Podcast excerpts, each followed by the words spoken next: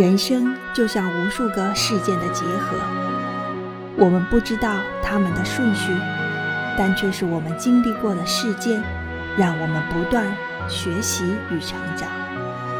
未来后面发生的事件，能更好的处理好。也许我们无法了解这个先后次序的不同，会不会带来人生的改变，但我们终究只能尽量把发生的事情。处理好，而不是担心未来会发生什么。